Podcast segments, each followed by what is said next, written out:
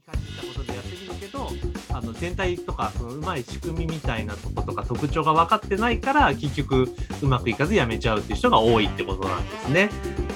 ほど。わか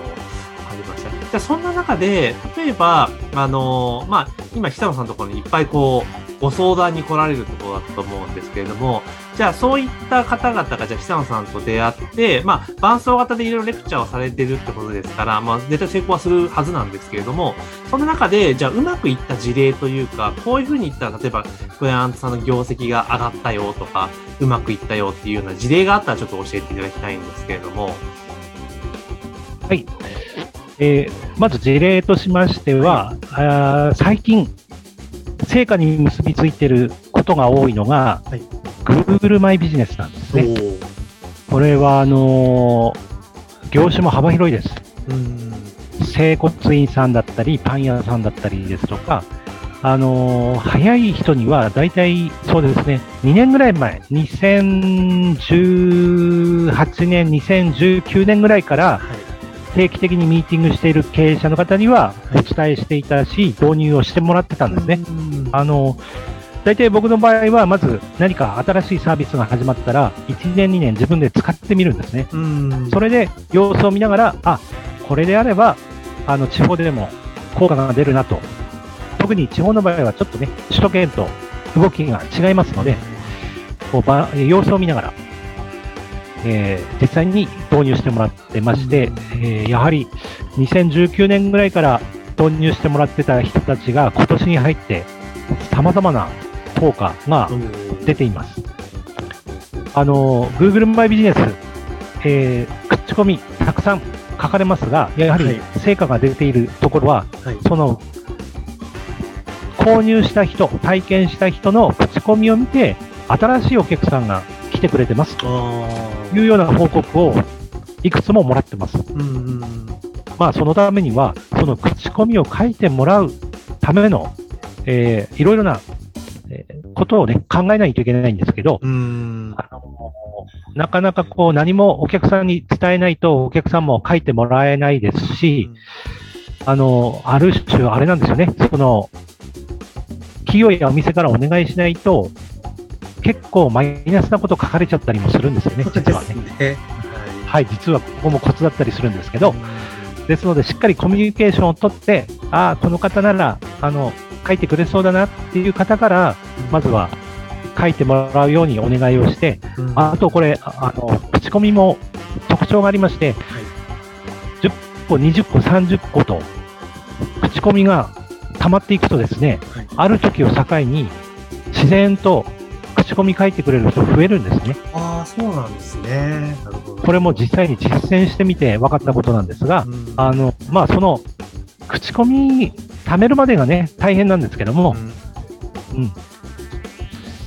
で、あの、私が支援しているとある企業さんなんかも、口コミがだいぶ今増えまして、あの、特徴としてしっかり結構皆さん長文で書いてくれるんですね。そうすると、新規のお客さんが、あの、びっくりするんですけど、その、皆さん口コミしっかり書いてるんで、私も長文で書かないといけないんですよね、なるほど、なるほど。はい。であのしっかり書きますね、なんて、自然と口コミが口コミを生み出してくれまして、あのそんな成果も出ております。そうなんですね。やっぱり口コミってその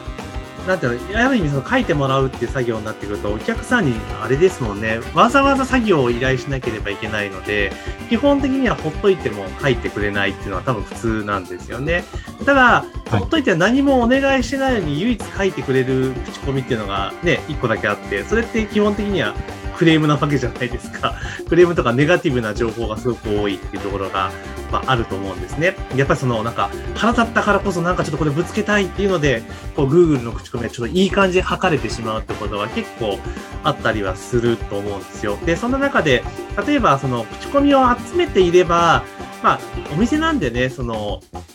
なんて言いましょうか。えー、当然、その全部は5点だったら逆に怪しいわけで、あの、いろんな評価が当然入ってきて当然だと思うんですが、まあ、例えばちゃんと口コミを集めてたら仮に悪い口コミが入ったとしても、まあ、薄まるっていうわけなんですよね。あ、たまたまそうだったんだってなるんですけど、集めてないとそれがずっと目立っちゃうんですよね。Google マイビジネスって。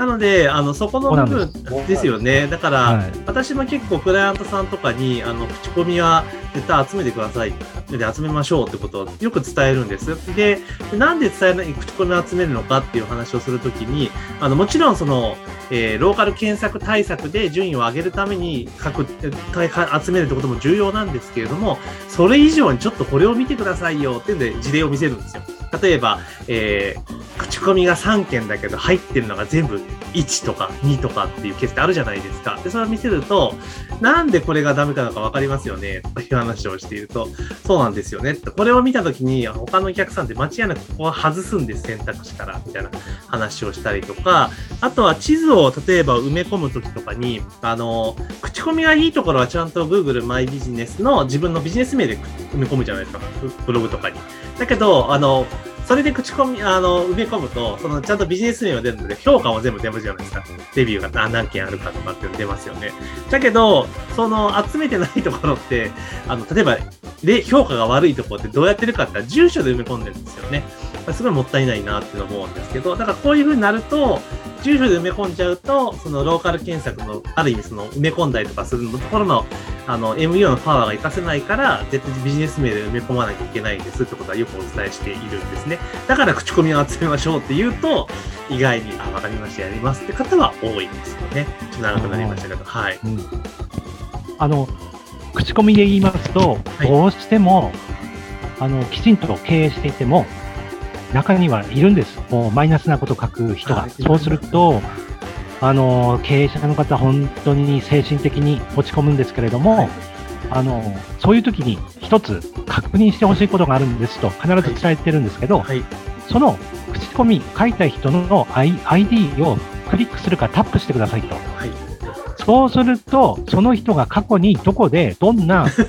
コメントを書いたかって全部見れるんですね。はい。